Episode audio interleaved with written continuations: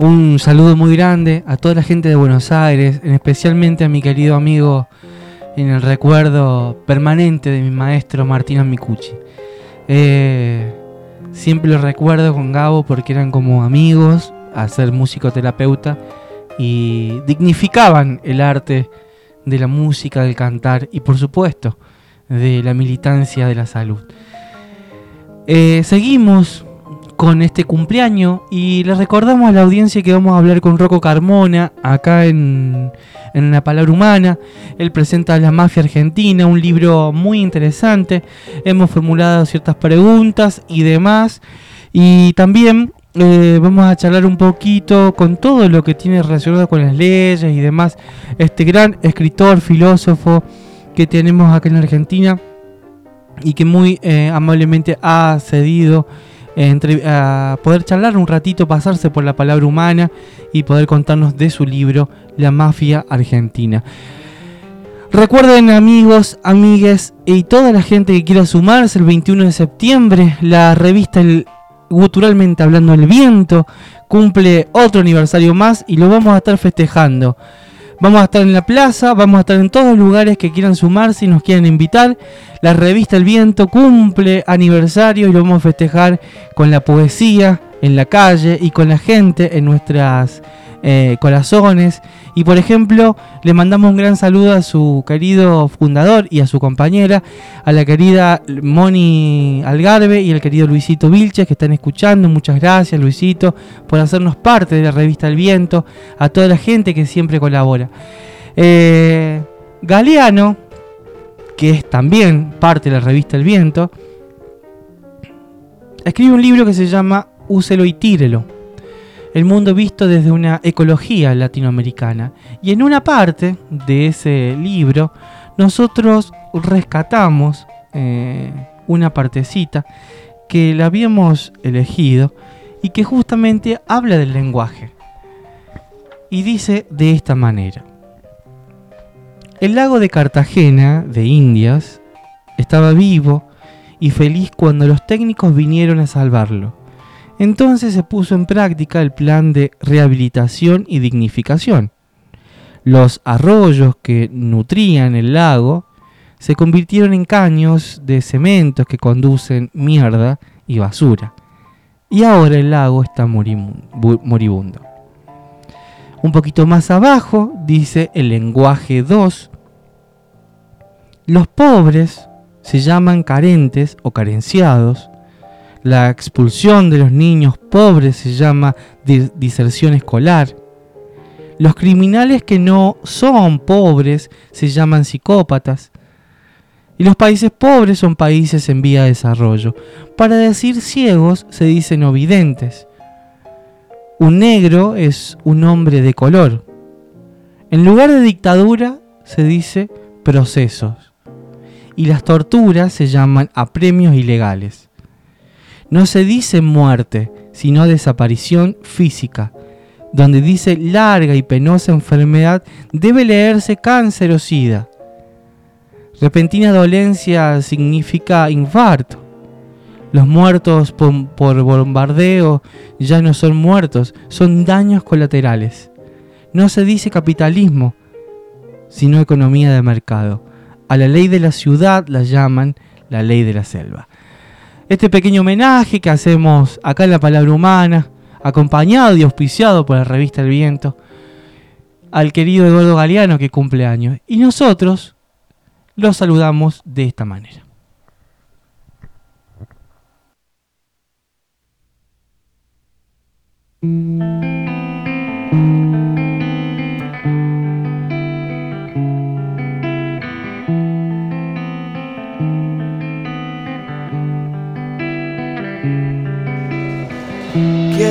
Regalarte una canción simple, una que no tenga condición, libre por vos,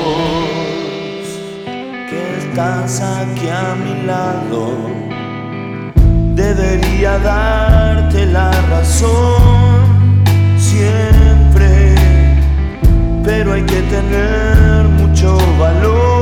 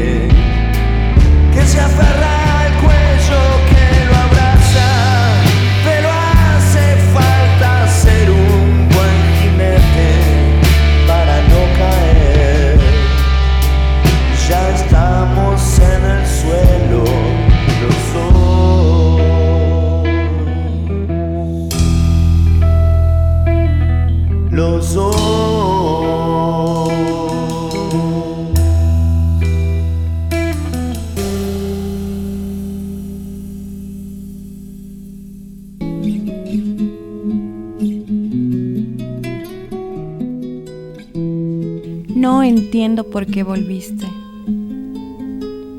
Y retira la mano.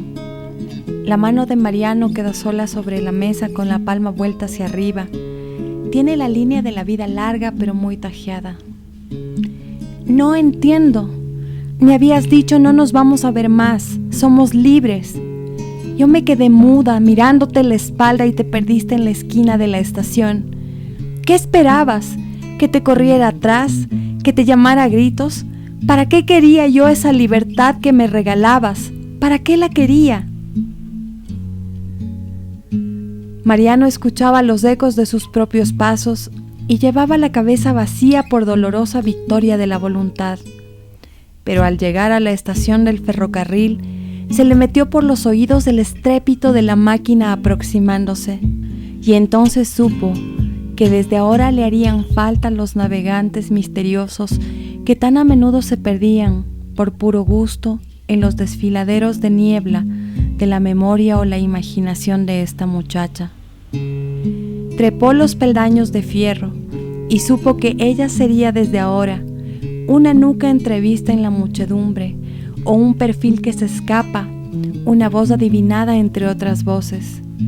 Que él se daría vuelta bruscamente y echaría a correr y tomaría una mujer por el brazo, que se equivocaría siempre.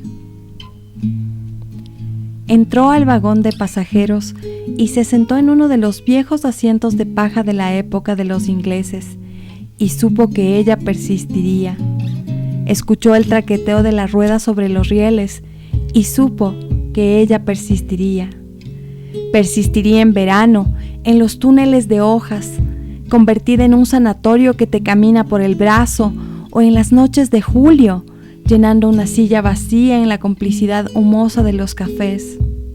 Llegó a destino y se bajó, mareado, y seguía sabiendo que ella continuaría oliendo a sí misma en su memoria, deambulando desnuda por la región nochera de sus sueños, que ella sería, que será, una cicatriz que a veces hace cosquillas y a veces late y a veces arde y a veces duele.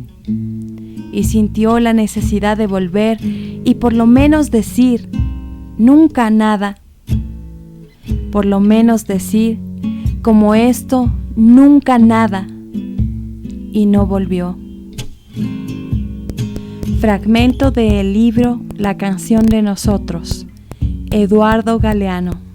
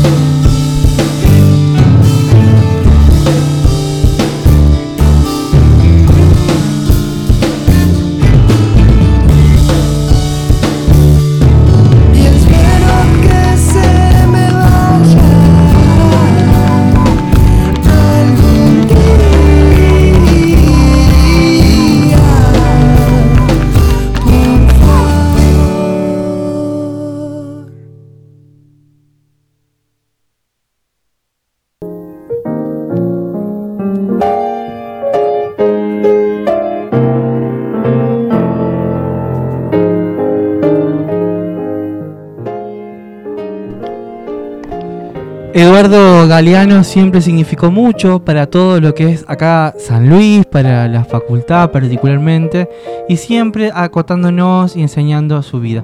Bueno, lo saludamos en su día de nacimiento de esta manera acá en la palabra humana. Gente, gente que está del otro lado, muchas gracias por sus mensajes, muchas gracias por, por aproximarse un ratito a la palabra humana. Y como habíamos prometido, tenemos eh, un invitado, un invitado muy particular, porque es un lujo tenerlo. Él muy amablemente eh, nos cedió esto para compartir con todos los que están del otro lado. Y hablamos del, eh, del señor Rocco Carbone. Muchas gracias por estar acá, muy amable por pasarse un ratito por San Luis y por la palabra humana, Rocco. Muchas gracias. No, por favor, gracias a ustedes y gracias por el llamado. Bueno, eh, sabemos que estás trabajando en CONICET, sabemos que, estás haciendo, tenés eh, mayormente otras actividades, pero específicamente nos ha llamado la atención el hecho de tu libro, eh, Mafias Argentina, y lo hemos estado leyendo, releyendo un poquito más, debatiendo, es muy interesante, y bueno, queremos compartirlo. ¿Cómo nace Mafias Argentina, Rocco? Sí, Mafia Argentina, que es acaba de salir por la editorial Luxemburgo, es de alguna manera la segunda parte o la continuación de un librito, de otro librito que se publicó en el 19, que se llama Mafia Capital, Cambiemos las lógicas ocultas del poder. O sea, son dos libros que analizan la teoría del Estado, del gobierno de la Alianza Cambiemos, eh, desplegadas entre 2015 2019 en la Argentina, apelando a una categoría teórica, a una categoría vinculada con el poder, de organizaciones criminales secretas que es valgada ilegal, las prácticas ilegales y las prácticas legales. O sea, eh, estamos hablando básicamente de organizaciones criminales secretas que están interesadas en el, en el ejercicio del poder político y de colonizar partes del Estado o el propio Estado. La alianza cambiamos entre el 15 y el 19, copó el Estado desde la presidencia. Y estos dos libros eh, tratan de Hola. Ahí está. Se va un poquito la señal.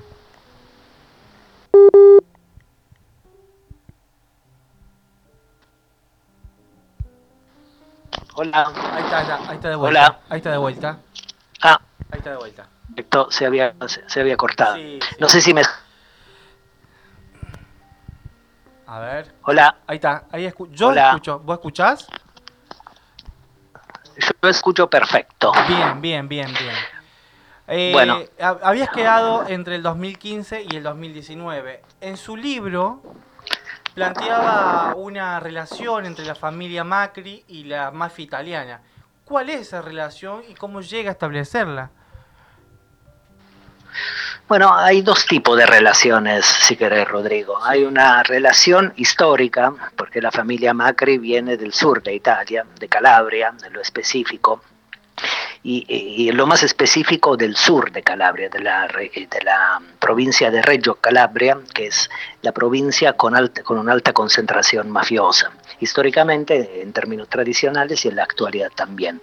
Pero los fenómenos mafiosos desde el sur de Italia, llegaron a, distintos, a distintas latitudes del mundo eh, a través de los fenómenos migratorios. Y de hecho, hoy en día, la mafia calabresa, que se llama Ndrangheta, es una mafia globalizada que tiene familias, clanes, organizaciones en, los países que configuran los cinco continentes que articulan el sistema mundo, por así decirlo.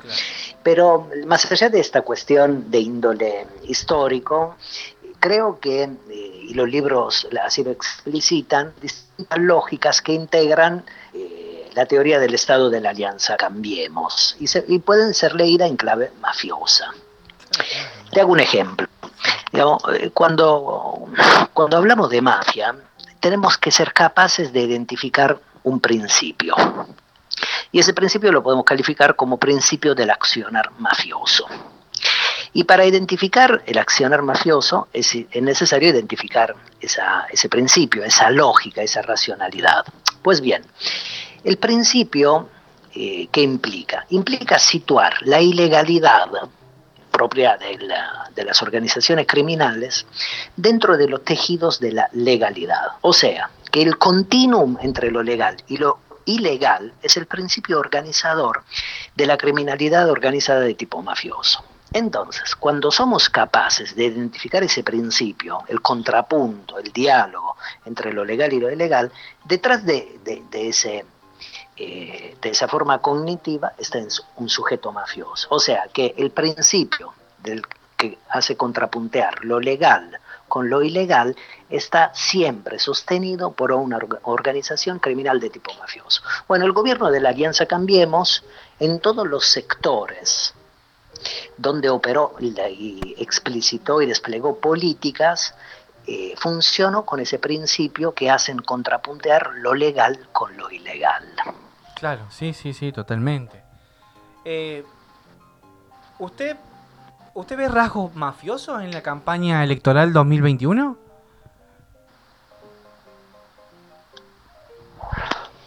Veo que eh, hay un método que podemos, que podemos llamarlo también un, método mafioso. Eh, explico o trato de explicar este método mafioso y cómo funciona en términos teóricos y luego trato de bajarlo o vincularlo con tu pregunta. Bien. Eh, y acá otra cuestión de índole general. El elemento característico de las asociaciones mafiosas es el método, que podemos llamar efectivamente método mafioso. ¿En qué consiste, Rodrigo? Yo te diría que consiste básicamente en la intimidación. Pero no, no, hablamos, cuando digo intimidación, no me refiero a la intimidación común y corriente, sino a la intimidación del vínculo asociativo. Hago un ejemplo para que se entienda. Pepín Rodríguez Simón es un prófugo argentino que está en Uruguay. Y este señor fue el operador más emblemático tanto de Mauricio Macri como de Horacio Rodríguez Larreta. Pues bien, cuando eh, Pepín Rodríguez Simón intimidaba a alguien, apretaba a alguien, no lo hacía en nombre propio, sino que lo hacía en nombre de un poder superior. Y ese poder superior es el vínculo asociativo. Bueno, el método mafioso ¿Qué, pretende hacer? Pretende sojuzgar a otro, pretende aplicarle la ley de la...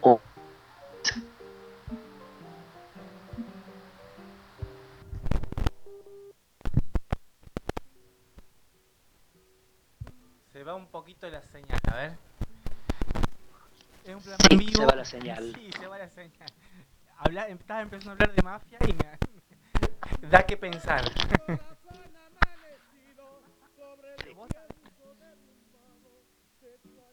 problema jamás con la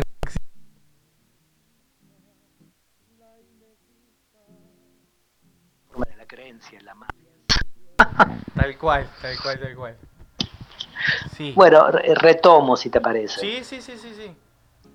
Que el corazón del método mafioso es la violencia.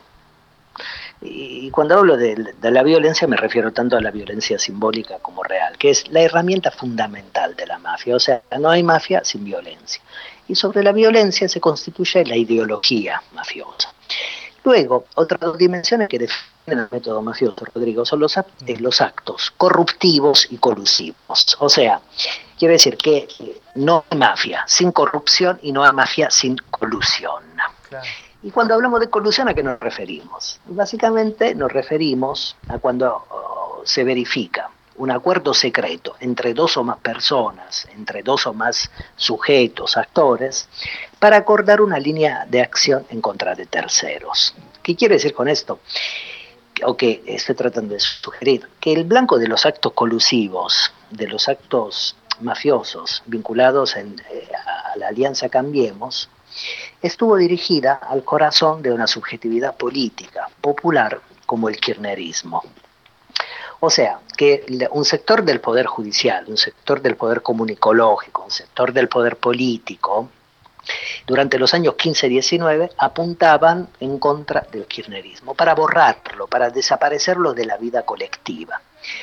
Bueno, ¿y por qué digo esto? Porque en la campaña 2021, en, las elecciones de medio término, eh, me parece que se está verificando nuevamente esas formas descarnadas, eh, colusivas, corruptivas, intimidatorias, violentas. Hago un ejemplo. Eh, el expresidente Macri en los últimos días intervino en distintos lugares. Eh, y uno de los lugares donde intervino fue en una entrevista en el canal La Nación Más, que es un canal de televisión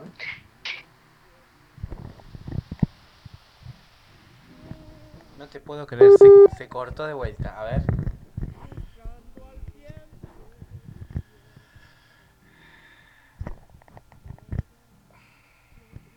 Es increíble, se corta la señal de una fan. Nunca pasa esto. Los capos de la mafia están actuando de alguna forma. A ver, vamos a hacerlo de esta manera. Bueno, seguimos acá en la palabra humana con todos los inconvenientes de un programa en vivo, así que vamos a, vamos a seguir insistiendo como buenos comunistas que somos. Ah, ahí está, a ver. Eh, Hola, Rocco. Hola, de vuelta. De vuelta. Creeros reventar, ¿eh? Nombraste la nación más y se cortó la comunicación directamente. menos mal que no dijimos nada de esclavismo. Claro, no, ya está. Ya ahí no podemos hacer nada. No, no vamos a decir nada. no sé hasta dónde se escuchó, pero trato de, retomar. Justamente, justamente se escuchó cuando nombrabas que el, el, expresidente Mauricio Macri estaba en, un canal de, televisión. Pero justamente eso me lleva a hacer la, la, una pregunta. ¿Usted tiene una hipótesis sobre un gesto que tuvo Macri en 2018 en un Tedeum de la Catedral Metropolitana? Que fue interpretado como una incapacidad para persinarse, motivo de varias burlas y memes, ¿no? Pero hay una hipótesis, ¿no? Sí, no, no, es una hipótesis, es una verificación de, ah, cierto comportamiento. Pero termino, termino lo que estaba diciendo antes y retomo eh, esta nueva pregunta que me hace Rodrigo. Permitime brevísimamente como te decía, el método mafioso, el corazón del método mafioso es la violencia. Y Mauricio Macri, el expresidente, un programa de la Nación Más, que está en el límite de lo decible democrático, dijo que eh, su gobierno, en términos eh, económicos, hizo más o menos todo bien y que los gobiernos que habían eh, emitido más deudas no habían sido los anteriores gobiernos kirchneristas, eh, de que no, había sido el gobierno macrista, sino los anteriores gobiernos kirchneristas. Bueno, esa es una forma de elaborar violencia simbólica a través de una operatoria vinculada con el cinismo y la mentira dura y pura, lo que eh, el macrismo supo llamar posverdad. ¿Qué quiere decir? elaborar formas eh, mentirosas de, de, manera cognitiva para crear sentido común en un sector de la población. Entonces, en la campaña electoral que se está llevando a cabo en estos días, puesto que en 10 días tenemos que ir a votar en La Paz y luego en noviembre en las elecciones generales, en la campaña electoral efectivamente estamos frente a, a un despliegue de, de una violencia simbólica de tipo cínico y mentiroso. Y ahí está efectivamente eh, el latido del método mafioso luego retomo, Lo, luego retomo, Rodrigo, lo que me preguntabas. Mm. Digamos las maneras raras, entre comillas, de persignarse de Macri. Mm. En el Tedeum, en dos Tedeum. O sea, en el 17, en la Catedral Metropolitana, Macri se persignó mal. Y efectivamente, eh, el mundo comunicológico argentino, o la ironía, o la ironía y el humor, y el humor popular se expresaron eh, haciendo un festín, ¿no? Diciendo, ah, miren, qué, qué, qué presidente tan Burro. incap eh, sí, eh, tan incapaz que ni siquiera se sabe persignar. Pero, Y, y, y en el 18, el año siguiente, hizo un gesto muy parecido. Y nuevamente, el humor popular también ah, en esa ocasión se desplegó. Bueno, eh, lo que trato de explicar, Mafia Argentina, Radiografía Política del Poder, es que esa forma rara de persignarse de Macri no son formas raras o porque no sabe persignarse, sino que estaba llevando a cabo símbolos secretos de tipo mafioso. Eso hay que explicarlo un poquito. Eh, la andrangheta, que es la mafia calabresa, con la cual, desde mi punto de vista, la teoría del Estado del Gobierno de la Alianza Cambiemos tiene un vínculo orgánico, está constituida por una sociedad menor y una sociedad mayor. La sociedad, man- eh, la, socie- la car- la característica de la sociedad menor es una característica criminal militar. O sea, en la sociedad menor están los grados más bajos de la asociación y en general, digamos, tiene un perfil criminal. Están los matones, está integrada, habitada por matones. En la sociedad mayor, que es, como indica su nombre, la más emblemática, la más encumbrada, es, le tiene un perfil criminal empresarial. Tanto en la sociedad menor como en la sociedad mayor hay distintos tipos de cargos, hay distintos tipos de grados. Y esos grados eh, son, i- son identificados por ciertos nombres como trecuartino, cuartino, Vangelo, Padrino, Mamma Santísima, Conte Agarino, cosa que no se pueden traducir en castellano eh, sin, sin hacer largas explicaciones. Pero a cada uno de esos grados le corresponden símbolos secretos. La mafia es una cultura, entre otras cosas, y una cultura que tiene una lengua y símbolos secretos que le sirven para construir una identidad y para mm, que a través de la explicitación de esos símbolos los integrantes se reconozcan. claro. Bueno, eh, los símbolos mafiosos que hacía Macri en el TDUM del 17 y del 18 fueron dos, la- dos gestos. Uno fue el gesto de tocarse la barbilla. Eso indica el grado del trecuartino. Y así ese símbolo, mientras el cura estaba leyendo el Evangelio según San Lucas. Eso también es interesantísimo, puesto que la historia de la mafia está vinculada con la historia de la iglesia. Tal cual. ¿Y, y por qué es eh, sintomático? ¿Por qué es interesante ese gesto frente a la lectura del Evangelio según San Lucas? Porque, digamos, todo, todo territorio tiene una capital. La capital de la Argentina es Buenos Aires, la capital de Italia es Roma, pero la capital del territorio mafioso es el pueblo de San Lucas, San Lucas. en Calabria. Y eh, la, la mafia calabresa se solía reunir en una iglesia, en un santuario que se llama Santuario de la Madonna di Polsi, eh, una vez al año, y hay escenas complementarias. Hay una fiesta popular que se lleva a cabo, controlada por las fuerzas eh, del orden, y al lado de la fuerza popular, entre el 31 de agosto y el 2 de septiembre de cada año, se reúnen los grandes capos, los grandes capos bastoni, los grandes boss que integran eh, la estructura mafiosa calabresa y se juntan una vez por año en esa iglesia para definir las políticas de la mafia calabresa en el sur de Italia, en Italia y para el mundo. Y en esas conversaciones aparece la Argentina. De hecho, en mi libro cito algunos pasajes donde efectivamente en esas conversaciones aparecen, aparecen menciones a Buenos Aires y a la Argentina. Sí, sí, sí, totalmente.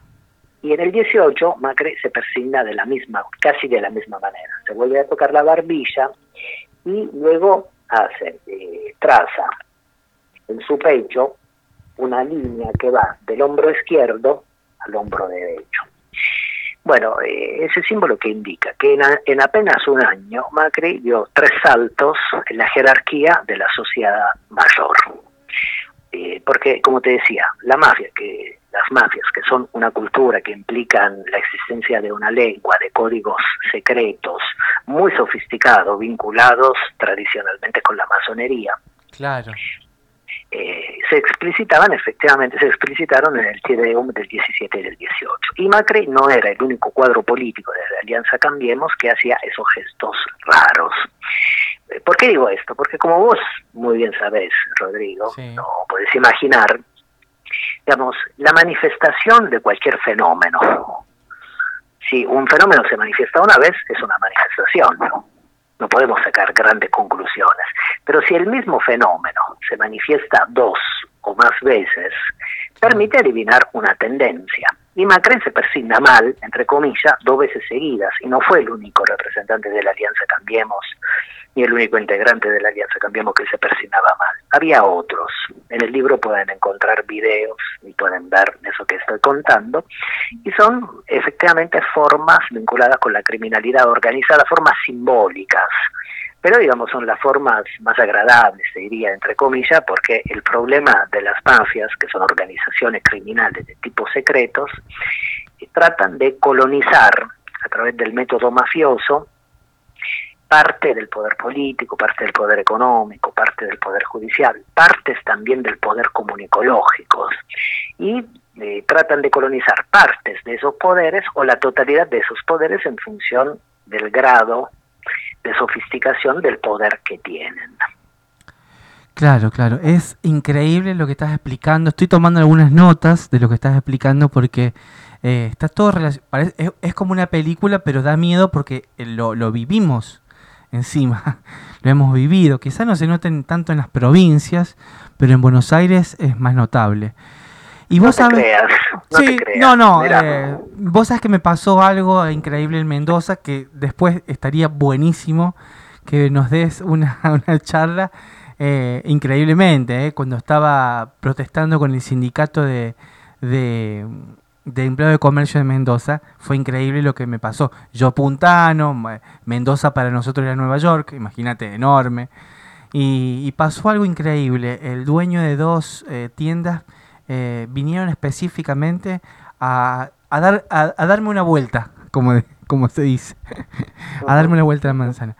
Es increíble. Para no irme tanto el tema y aprovecharte que estás acá, eh, no puedo dejar de hablar de mm, de las mafias, en Latinoamérica por supuesto, más que nada, y te llevo a Cuba. Te llevo a Cuba porque, porque tenemos una pregunta que hemos elaborado y más que nada preguntarte a vos. Eh, una de las mafias eh, de más poderosa del Caribe fue instalada en Cuba. ¿Cómo, ¿Tenés idea, me imagino que sí, cómo era y cómo se le eliminó estos capos de la mafia? Bueno, te, cuento, tratando de ser breve, sí, sí, sí, perdón que te... A, los tiempos, a los tiempos acotados. Porque, no, aprovechamos esto eh, a, lo, a lo que estamos metidos en cierta parte de la historia y demás, y lo tenemos un poco relegado desde, que empezamos a, releer tu libro, a leerlo, releerlo, a investigar un poquito más, y yo me he quedado prácticamente... Eh, lo, he tomado como libro de, ¿viste? Cuando tomás el libro para leerlo permanentemente. Yo, por ejemplo, tengo un libro. Con una lectura ya está bien. No, no, no, pero está bueno, está, bueno.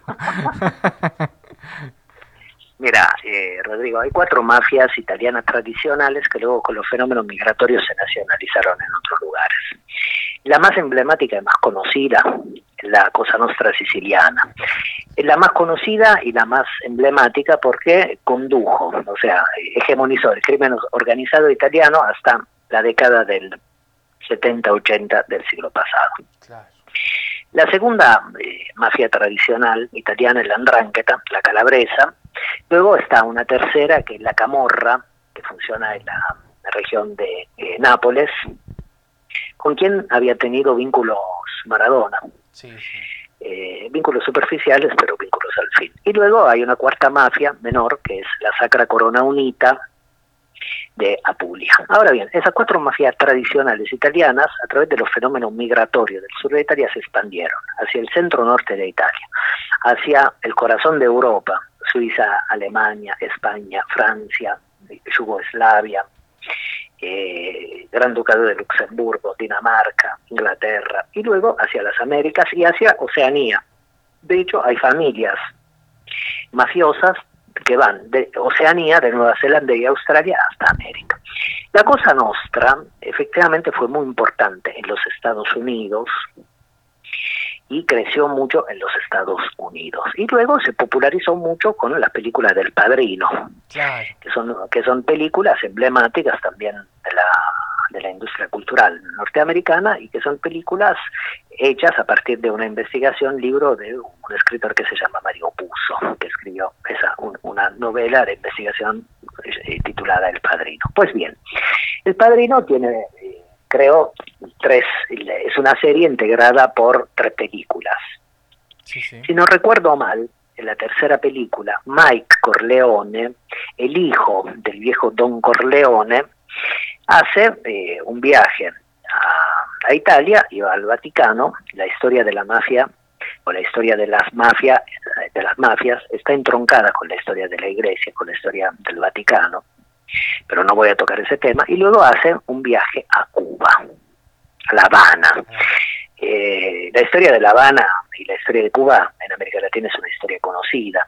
Desde 1889, con la guerra hispanoamericana, eh, España pierde la última colonia en América, que es Cuba, y Cuba pasa a formar parte, luego de esa guerra, del corazón imperialista yanqui, del corazón imperialista estadounidense. O sea que Cuba hasta 1959, año de la revolución, es una colonia estadounidense. Eh, básicamente es una suerte de paraíso fiscal, es una suerte de cueva fiscal con Batista. cueva fiscal y también lugar de de entretenimiento de la élite estadounidense, cabaret, prostitución eh, y, también explotación del monocultivo de la caña de azúcar. Pues bien, Mike Corleone, que es el nuevo padrino, hijo del viejo padrino, eh, Don Corleone, hace un viaje a Cuba porque quiere hacer un negocio, si no recuerdo mal, vinculado con una inmobiliaria. Y el negocio no lo puede llevar a cabo porque en esos mismos días que él está en La Habana, irrumpe la revolución cubana. Los barbudos del pico turquino, pasando por Santa Clara, llegan a la, al corazón de La Habana y la mafia tiene que rajar. Eso es una pregunta muy interesante la, la que haces, Rodrigo, porque es una pregunta que tiene una enseñanza, una moraleja muy grande en su corazón que las mafias son, son formas, criminalidad, eh, formas criminales organizadas, interesadas en copar el Estado de Derecho, las formas democráticas, lo que llamamos la legalidad. Y eh, la democracia, ciertas democracias lamentablemente no tienen herramientas pertinentes para luchar en contra del crimen organizado de tipo mafioso. En la Argentina, el Código Penal Nacional no tiene ningún artículo que refiera al crimen mafioso. Por ende, no se puede perseguir ese crimen. Queda, queda básicamente sin, sin ningún tipo de punición de, de parte del derecho penal. Y las mafias afectan profundamente a la democracia. Ahora bien, esa película la, la, enseñé, digamos, la tercera eh, entrega del Padrino, la enseñanza que nos lega, ubicando a Mike Corleone en la ciudad de La Habana, con una revolución victoriosa que entra victoriosamente en la capital cubana, La Habana, demuestra que efectivamente las formas más radicales y las formas más humanistas de hacer política son las únicas que pueden poner en estado de crisis el crimen organizado transnacional. Claro, claro, claro, claro. Qué loco porque eh, a mí me, pasa que cuando veo partes de la... Me, he pasado, vi un documental la otra vuelta que me llegó de rebote que se llama Cuba Libre, ahí está en, Netflix, y me paré justamente en esa, en esa parte de la mafia, y es como tal cual vos lo describís, un paraíso fiscal para un montón eh, de Estados Unidos, inclusive era menos que, Panamá, Cuba en ese momento. Hasta que llegaron, hasta que llegó Fidel. Sí, y en el sol llegó Fidel, diría la canción. Exactamente. Eh, Exacto. Rocco, eh, ha sido un placer. Eh, contanos cómo va el camino del libro, cómo, para dónde vas. termino, terminamos acá vos mañana o cómo sigue tu itinerario, porque es un gran libro con el gran Zaffaroni como, como introductor y es genial eso, es fantástico. Mañana presentamos el libro aquí en Capital Federal, eh, en la plataforma de, un espacio político que se llama Movemos. Nos, van a acompañar en una linda mesa la ex procuradora Alejandra Giles Carbón. Luego van a estar también, va a estar también Beto Pianelli, que es el candidato, un, candidato a diputado nacional que frente a todos por el espacio Movemos, y otra compañera que se llama Lucía Gelia, que es candidata a legisladora eh, porteña del Frente de Todos y que también es integrante de, Movemos. Pero eh, más allá de la presentación que hagamos mañana y que se puede seguir a través de las redes sociales de Movemos, un, eh, si, no me equivoco, hay un, link.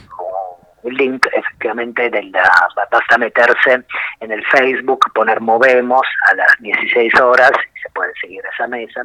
Pero más allá de esta cuestión, quiero poner una última notita a pie de página. porque vos decías, el fenómeno es más porteño. Eh, si me permitís, digamos, no, no, con, no con espíritu profesor para corregir, ni mucho menos, el fenómeno mafioso en la Argentina tiene más o menos, digamos, siendo bondadoso, 100 años de historia. O sea que para entender de mafia hay que volver a revisitar la historia argentina por lo menos de los últimos 100 años. Primero. Segundo, que en las provincias están apareciendo fenómenos mafiosos en plena campaña electoral. Corrientes.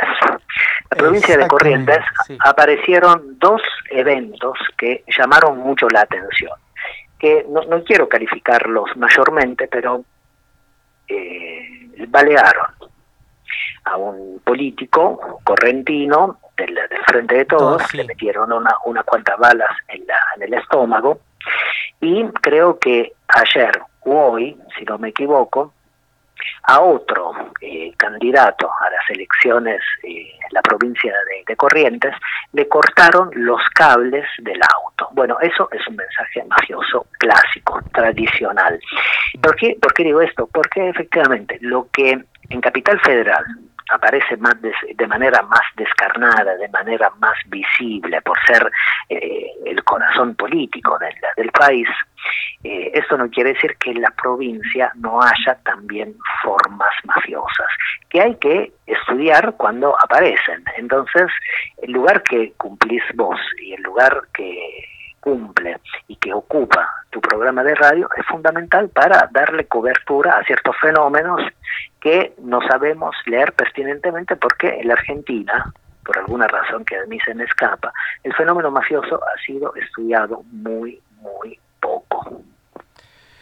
Sí, vos sabes que eh, me pasa, este, tal cual vos lo decís, pero me pasó que ahí en Cañuelas también tirotearon a una militante del MTL. Eh, y, está, y, y, tenés razón, es, es, es, muy importante lo que, lo, que, lo que nos decís para tener en cuenta, porque en, todos, en todas las provincias vemos, pero quizás no les damos al trasfondo. Vos sabés que en Mendoza, te cuento dos una cortita, así ya te dejo, te dejo ir. Vos sabés que el tipo eh, me agarró, eh, yo estaba, le hice una protesta para un primero de mayo. No una protesta, le, le expliqué que el primero de mayo no se abría o que si quería abrir como empleado de comercio tenía que pagar eh, lo que correspondía, ¿viste? Si no, no había problema. Y se lo dije en forma de delegado de dos, tres bares y de una casa de ropa que está en Mendoza capital. Vos sabés que vino con toda una, una, con tres tipos vestido de negro, pero eh, tal cual. Y este hombre era de Río Negro. Y su, mm, su compañera, su mujer, era de Tucumán. Y vos sabés que me, me, asustó toda esa cuestión mafiosa, viste, esa cuestión de apriete y demás. Y yendo a Tucumán y hablando con un historiador que se llama Marcelo Imbau, me contaba de eh, una señora que, era, que fue una de las primeras mafiosas acá en, en Tucumán y empieza, to, empieza toda una bajada de línea y una significación para todo lo que, lo que estamos hablando. Pero es realmente eh, a poner alerta, a, tener, eh, tener cuidado y, y, estar con esa, con esa precaución, ¿no? Exactamente.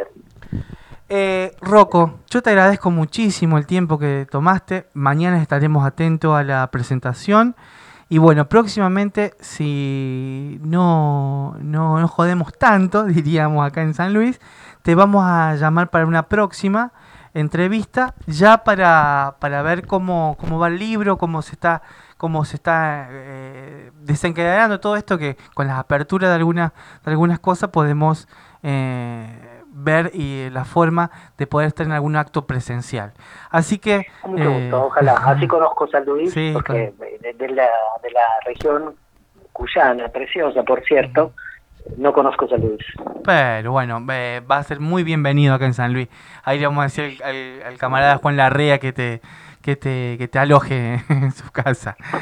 Saludo para Juan. Bueno, Rocco, le agradezco mucho, muy amable y gracias por pasar acá en la palabra humana, acá en la cooperativa de radio y le agradezco muchísimo la, la, la enseñanza que nos ha dejado. No, al contrario, gracias a ustedes por el lugar y por el interés, por cierto. Nos vemos pronto. Un- Hasta luego, buenas tardes. Así pasaba Rocco Carbone, de, de- el gran científico. eh, eh, la verdad que sin palabras nos deja porque nos ha dejado una enseñanza para participar, para empezar a, investigar aspectos mafiosos que nosotros no conocíamos, aspectos mafiosos del mafioso justamente de Macri y todos sus secuaces, estando mm, eh, increíblemente no- no- nos eh, abre los ojos eh, el profe Carbone con respecto a no todo lo que pasa a los ojos es lo que realmente es. El tipo no se persinaba por- porque era un imbécil. Es un imbécil, pero no se persinaba porque lo era, sino eh, una clara señal a las mafias eh, que él mismo explicaba. Eh, una charla riquísima. Un saludo grande a Claudia San Martín, agradezco las referencias y las preguntas elaboradas, la producción que se hizo que se hizo cargo a través de Juan Larrea y Claudia San Martín. Un abrazo grande, muchas gracias por ayudarme a tener semejante programa al aire. A José, que deja todo listo y siempre me olvido algo y tiene mucha razón de, de enojarse conmigo. Así que eh, seguimos en la palabra humana y ya 21.08.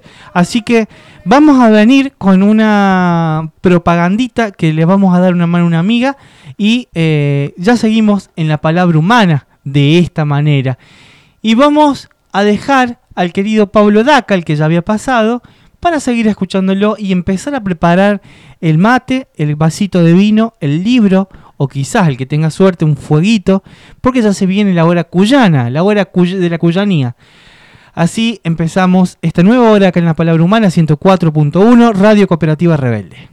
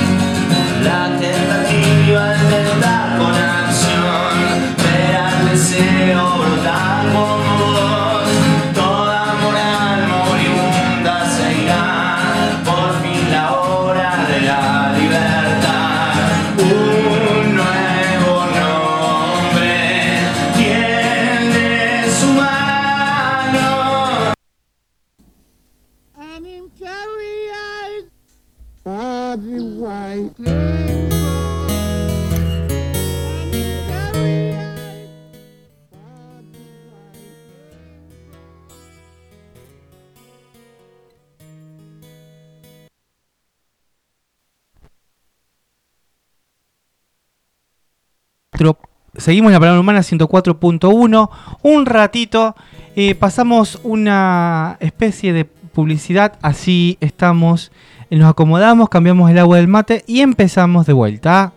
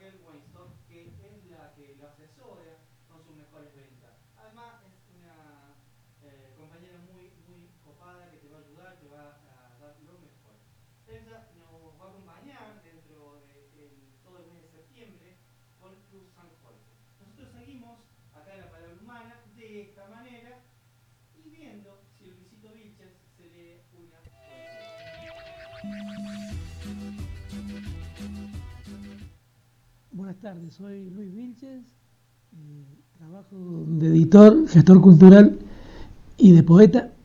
Los invito a, el día 10 de junio a las 20 horas en el microcine de la Universidad Nacional de San Luis, donde en el marco de el tercer encuentro internacional de la palabra eh, presento un nuevo libro que se llama Poemas Imprescindibles eh, con la participación de Gustavo Díaz, artista plástico de San Luis, que va a exponer 40 nuevos dibujos, eh, y Vanina Barrio Nuevo, una can- cantautora popular de Villa Mercedes, docente decente y integrante del grupo eh, Colmena de Villa Mercedes, trabajadores de la cultura y de los sueños en San Luis. Eh, así que los espero. Va a ser un día muy importante para mi vida porque se trata de compartir y de convidar y con muchas sorpresas de otras poetas y poetas invitados. Hay gente que con solo abrir la boca llega hasta los límites del alma.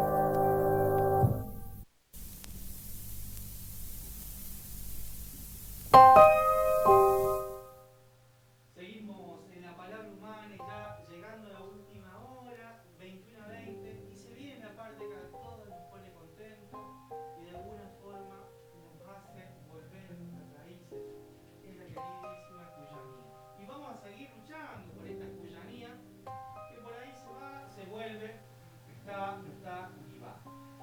Vamos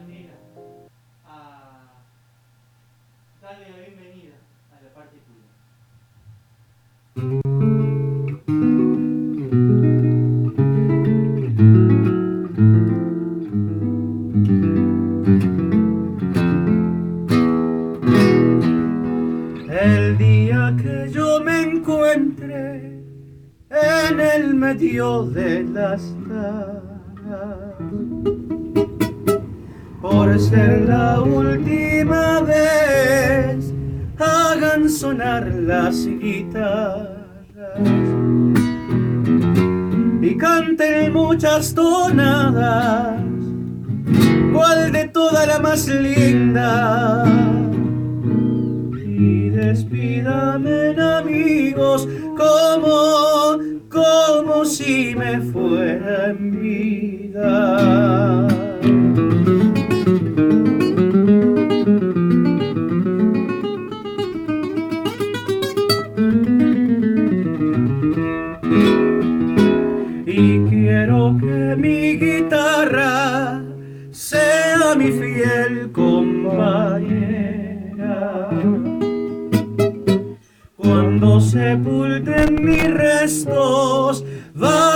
poncho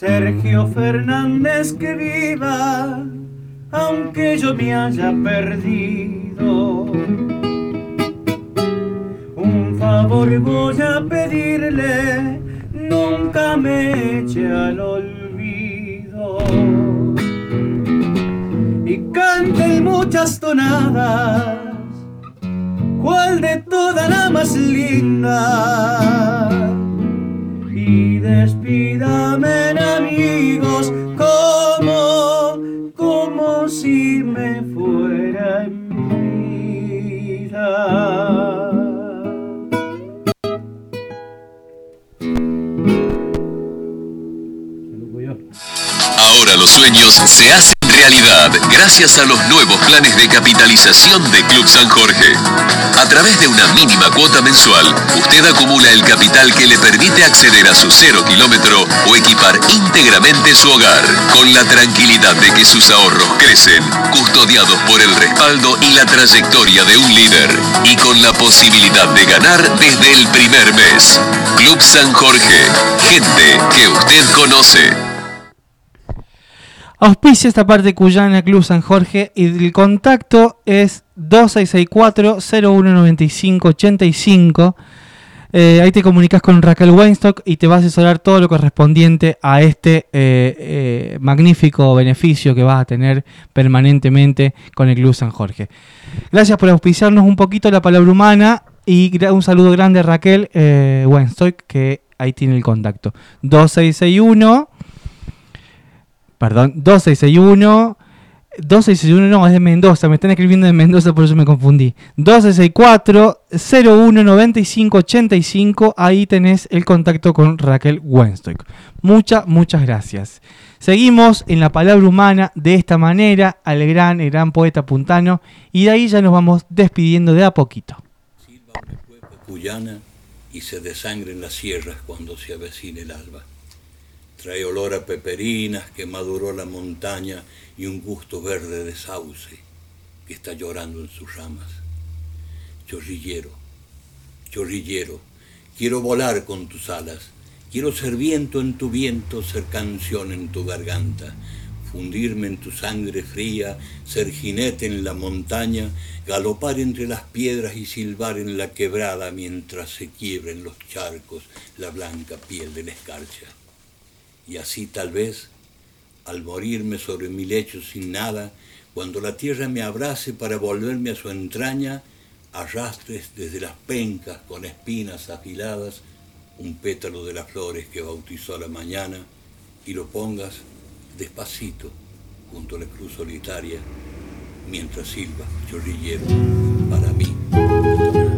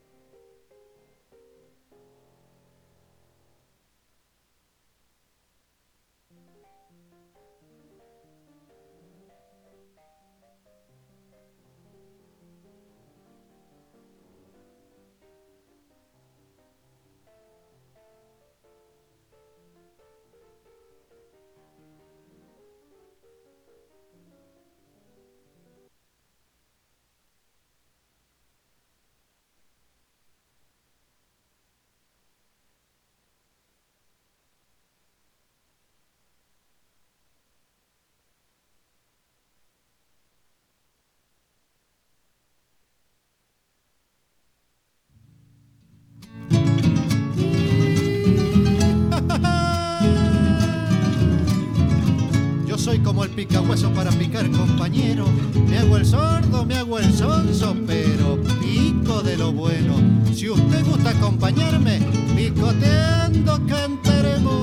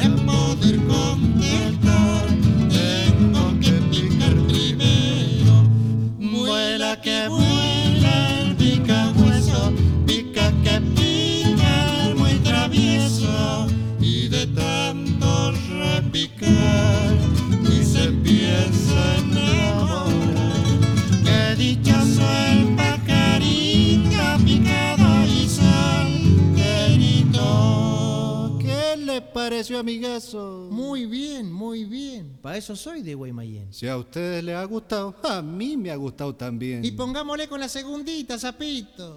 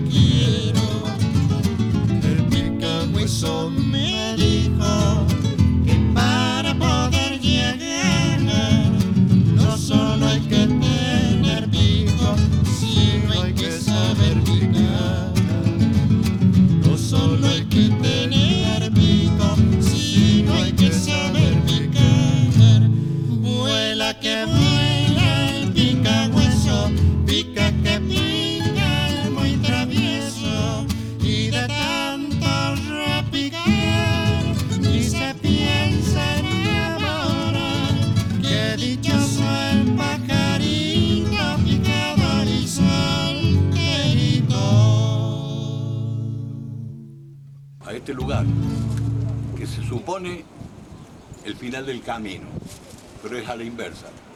Acá es el principio, porque acá comienza la eternidad, en la memoria de la gente. Lo trajimos en ese momento y lo entregamos al abrazo de la tierra, tal vez para que se, se cumplan las escrituras, que el polvo debe volver al polvo. Pero a mí se me ocurrió que lo entregábamos al abrazo del olvido. Y pocos días después compuse un poema planteando mis dudas. Y ahora ya no las tengo, por eso lo voy a decir por última vez. ¿Por dónde andarás? Me pregunto. Ahora que la noche tiene forma nostalgias. Busqué por las memorias y lo encontré al silencio que me miró a los ojos, como si no me mirara.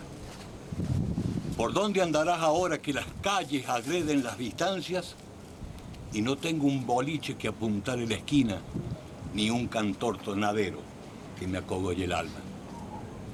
¿Por dónde andarás? Me pregunto ahora, Juan Roberto Quiroga, patrón de las guitarras, si se cae el olvido como una estrella ciega y el recuerdo se ha puesto como una sombra larga.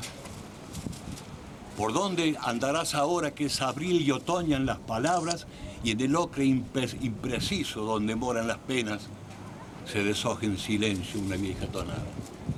¿Por dónde andarás ahora que el oído no advierte calandrias y el chingolo gaucho arrió sus banderas del mástil silvestre que tenía costado? ¿Por dónde andarás ahora que en cuecas madura la escarcha y miro a lo lejos tender el camino a leves pañuelos que despiden zambas? ¿Por dónde andarás, me pregunto, ahora, Juan Roberto Quiroga, patrón de las guitarras?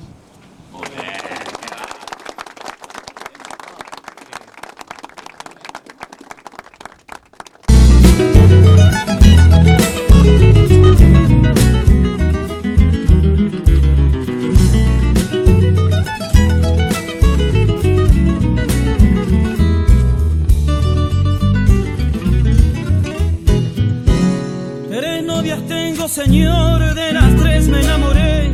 Una me dio su calor, las otras dos el placer. No sé cuál es más hermosa, San Luis, San Juan o Mendoza. Tres novias tengo, señor.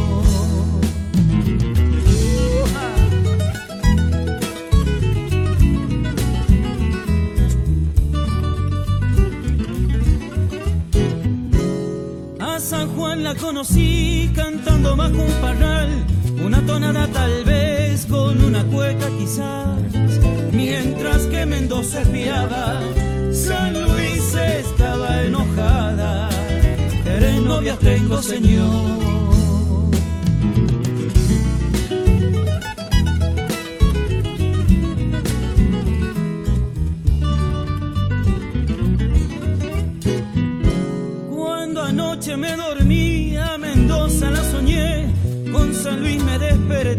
Luego la vi a San Juan. Ay compadre, qué problema, con cuál yo me he de quedar, con las tres me